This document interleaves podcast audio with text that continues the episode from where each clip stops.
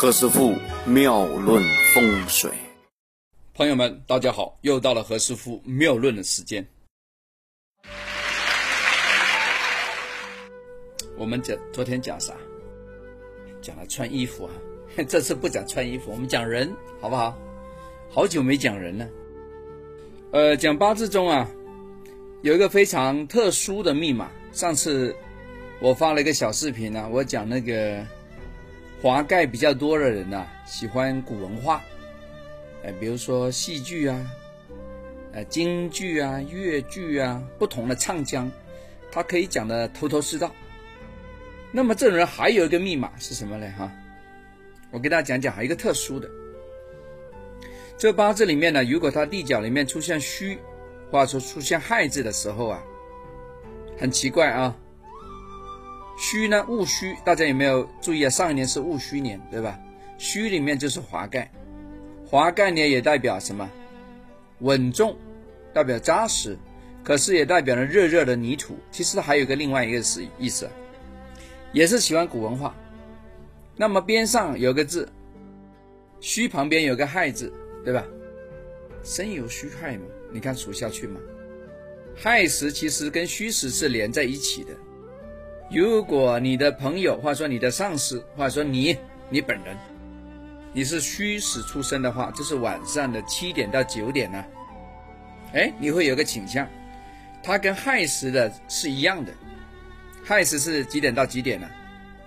是晚上的九点到十一点。但凡这两个时辰出生的，晚上活动的能力都非常强。他会做一些什么动作啊？研究古文化，研究圣经、佛经、诗经，啊，也会研究何老师现在讲的这个命理、风水、哲学，他都会研究。万事通来的，我也不知道为什么，但是这种人呢，研究到了一个极致啊，达到一个非常高的高点的时候呢，哎，他会变得非常空灵，会出家的不？有点孤城寡宿啊，这个对婚姻来说是有点妨碍的，因为呢，他追求的是一个灵性的修持，他不在于人间的欢乐，哎，这种人不唱卡拉 OK 的，我不知道 为什么啊。啊，他喜欢古典的，你给他讲唐诗宋词，讲书法，他可能很很乐意跟你讲，啊，哎呀，好奇怪啊！所以以前在古代呀，其实对这个戌和亥时出生的人呢，其实好像都没什么好感，不知道为什么，可能跟大家相处的时候啊，你跟他讲话讲讲讲，他就走神了，啊，云游四方。啊，Nobody know，不知道去哪里去了，啊，这个味道非常重，往往往往呢，比比较沉默，比较寡言。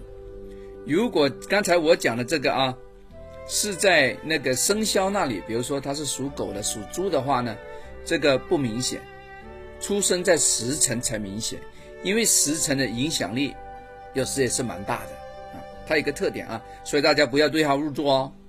我今天讲的不是属猪的，不是属狗的啊，我讲的是时辰。